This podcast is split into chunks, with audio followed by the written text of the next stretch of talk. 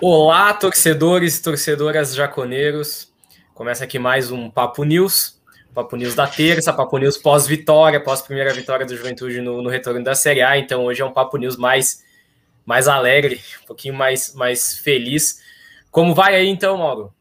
Boa noite, Anderson. Boa noite, papado, para quem está ouvindo agora, né? Uh, feliz, né? Quem, quem que não comemorou esse gol chorado do, do, do Peixoto, né? Eu não posso que tava todo mundo xingando o Peixoto que ele errou o gol e quando ele fez ninguém acreditou. Vamos lá, é, né? Peixoto, Peixoto que é artilheiro disparado do Juventude na temporada, né? Com, com sete gols. Eu acho que agora não, eu não olhei, mas o segundo que tem mais gols na temporada é o Eltinho, com três. O Castilho tem quatro, né? Ah, o Castilho tem quatro, é verdade. O Castilho, o Castilho tem quatro. Mas olha só, disparou. Peixoto disparado agora. É, artilheiro nada o homem gol do Juventude. Só lembrando então que, a, que as transmissões da Web Rádio são oferecimentos da Vida de Ouro. Na Vida de Ouro você encontra todos os tipos de seguros, auto residencial, previdência privada e consórcios. Tudo que você precisa para ter uma vida mais tranquila. Venha-nos estar na BR-116, quilômetro 147, número 15.577, ao lado da antiga empresa Guerra. Mais informações pelo telefone 54 999 30 24 66. E lembrando que fica passando as informações aqui da, da Vida de Ouro durante todo o programa aqui na parte de baixo da tela. Então, como eu falei, é um, um quase um pós-jogo. A gente teve o papo de boteco ontem, né? Mas aqui então mais as notícias desse, desse pós-jogo da primeira vitória do Juventude contra o Sport, vitória por 1 a 0 que deixou o Juventude. Então, naquela famosa 14 colocação, aquela mítica 14 colocação do Juventude na, na Série A do Campeonato Brasileiro, com cinco pontos, mesma pontuação de Inter, Ceará, Corinthians, só que Juventude então uh, perde no, nos critérios de desempate e nesse momento consegue abrir três pontos da zona de rebaixamento, que é que tem como seu primeiro integrante ali o Cuiabá. Cuiabá tem dois jogos a menos, mas uh, um desses jogos eu acho inclusive que é contra o Grêmio, né? Que foi o jogo foi o jogo adiado para, dessa, dessa rodada. Uh, então tudo muito bom, né? Uma vitória, todo mundo alegre, mas a gente saiu com com uma coisa ruim desse, desse jogo, Mauro. Pois é, Anderson. Infelizmente, o Castilho levou o terceiro amarelo, né? Tá fora do Novidade. próximo jogo. tá fora do próximo jogo. E a tendência natural é que entre o Matheus Jesus, né? Na posição dele, que acabou até acontecendo durante a partida. Mas vamos, vamos ver, né? O que o Marquinhos vai preparar para nós aí durante a semana, né? E falando nisso, Perde, perdemos um integrante, então, para esse meio-campo, né? É, além de, de não ter o Castilho para esse jogo, a gente também não vai ter um outro jogador ali da função entre os volantes, né? Mais um primeiro volante do que, do que um segundo, mas, mas aí, em definitivo, o João Paulo está de saída, é, não está indo para o Goiás, só falta acertar, na verdade, entre Juventude e Goiás, se essa saída do João Paulo vai ser em definitivo ou se vai ser um empréstimo, né? Visto que o João Paulo ele tem contrato com o Juventude até o final do ano e, e com uma possibilidade de renovação automática por mais seis meses, mas essa isso dependia de um enfim, de algumas metas, ele saindo do Juventude fica inviável de cumprir as metas, então essa renovação automática ela não vai não vai acontecer. Agora é decidir, então depende muito da proposta do Goiás para saber se ele vai em definitivo ou se ele vai uh, em forma de empréstimo pro, pro time do Pintado, né? E não, não isso fez, pintado. inclusive, e é, vai lá jogar de novo com, com o Dom Pintado. Isso fez, inclusive, que o Kelvin fosse chamado de volta dos aspirantes para ir para essa viagem contra o jogo contra o América, por conta de ter o Castilho suspenso, a saída do JP ficou com poucos volantes, o Iago ainda está lesionado. lesionado. Então o Kelvin vai para também para ter opções no banco, já que vamos com Elton, possivelmente Elton e, e Wesley, né? Mas saindo um pouquinho agora do, do, de dentro das quatro linhas, Mauro, tem uma informação ainda, inclusive foi trazida pelo, pelo nosso querido amigo Rude.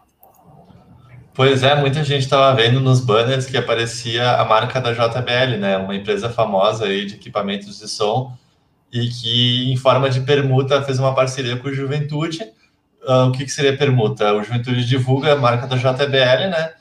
E a JBL sem custo, nem, sem custo algum com o Juventude, pelo contrário, ela forneceu os equipamentos para troca de som do Alfredo Jaconi, né? Então agora todo Alfredo Jaconi equipado com a JBL. E a gente vai sentir essa diferença quando voltar para o estádio, né? Claro, quando claro. voltar para o estádio, a gente vai sentir a diferença. Exato. E nesse embalo aí, então, de jogos do Juventude, de, de som, o que que tu tem aí do próximo jogo contra o América? É, o Juventude que já está em, em, deslocamento, já a viagem iniciou, iniciou hoje para Minas Gerais, e, e, a gente já tem a escala de arbitragem para o jogo, Juventude que vai ter por dois jogos consecutivos um árbitro FIFA, só que dessa vez não é o trio inteiro da, de árbitro FIFA. É só o primeiro árbitro, que é o Wagner do, do Nascimento Magalhães, árbitro do Carioca, do quadro da FIFA. O assistente número um é o Thiago Henrique Neto Correia Farinha. E o assistente número dois, a Lilian da Silva Fernandes Bruno. É o trio é do Rio de Janeiro, os dois assistentes são do quadro da CBF. O quarto árbitro é de Minas Gerais, Wanderson Alves de Souza. Uh, o, o, o árbitro de vídeo vai ser, como, então, vai ser comandado pelo Patrice Wallace Correia Maia do Rio de Janeiro, quadro da CBF, assim como o Diogo Carvalho da Silva, e o observador do VAR é o Marcos André Gomes da Penha, que é do Espírito Santo. Ali o Diogo Carvalho da Silva é o assistente de VAR. Então a gente já tem arbitragem, Juventude novamente com o árbitro do FIFA, do quadro da FIFA para comandar esse, esse jogo, então. E não tem, não tem arbitragem nesse jogo aí, mas eu tô começando a ficar me sentindo prejudicado pra, como é que tá o Cartola aí, Mauro? Pois é, Anderson. Então, para fechar agora o Papo News, vamos falar do Cartola, que o FS Jaconeiro, de novo, disparou na liderança com 294 pontos. Esse aí provavelmente não, não tá apostando muito no, nos caras do Juventude, porque a gente bota os caras, os caras vão mal, a gente não bota, eles vão bem. Uh, Olha, mas um, da, um, dos que me salvou nessa rodada foi o Carné, foi um dos melhores ah, pontuadores meus no, no Cartola. Foi, foi um dos melhores goleiros do Cartola, cara, né? Inclusive, foi até cogitado na seleção da rodada, né? Pelo Brasileirão. E ali, nossa competição interna ali do, do nosso grupinho, eu continuo na frente, 16 não posso falar muito, né? E o Anderson, que estava atrás de mim colado, foi passado. Ah, queda livre. tô, eu tô em queda livre. Essa rodada aí teve time aí de Minas aí que ferrou com a gente, né? É, teve jogador, inclusive, que estava como certo até o fim do, do, do, fechamento do mercado e que depois apareceu com Covid e nem jogou. Aí complica, complica a vida do cartoleiro também.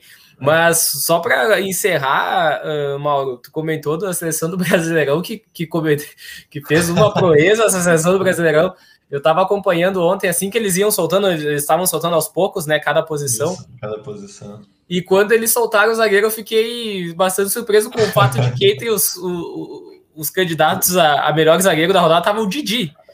Didi, esse que entrou no finalzinho do jogo, só. Sete minutos de campo. Não sei nem se ele encostou na bola, se foi para dar alguma cabeçada para cortar lá atrás. Mas eu, eu tenho certeza que o indivíduo não assistiu o jogo, ele olhou lá que o Juventude não tomou gol, aí jogou, ele viu que assinou a súmula o Forster, o Vitor Mendes e o Didi.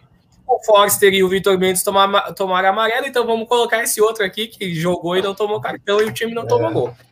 Imagino que é assim minutos. que escolhe um troço desse, né? Porque o William Matheus entrou também. Eu não sei que raio de jogo essa gente vê que bota isso. E o Castilho não, que poderia ter entrado, por exemplo. Pois é, eu inclusive vi os comentários, até tava dando risada que muita gente tava questionando o Didi na seleção. Inclusive, eu votei no Didi, mas só para. Eu votei também. Pelo, pelo, pelo clubismo. Eu voto em qualquer um que aparecer lá do Juventude nessa exato, votação, exato. eu voto. É, mas infelizmente ele não, não foi escolhido para a seleção da rodada. E a injustiça, inclusive, foi o melhor atacante não ter sido o Matheus Peixoto, né? É injustiça que ele, ele tava lá na disputa, mas não, não, levou. Não conseguiu. Isso aí.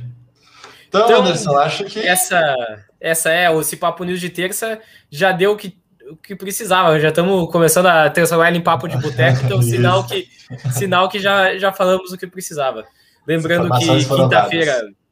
É, quinta-feira dentro do possível vai ter a transmissão, o horário é péssimo, então a gente está tentando se organizar, todo mundo aqui da rádio trabalha, né? Quatro horas da tarde. Quatro horas da tarde no meio de semana é bem complicado, mas a gente está se organizando, quem vai conseguir ter um tempinho livre, a gente vai dar um jeito de fazer essa transmissão.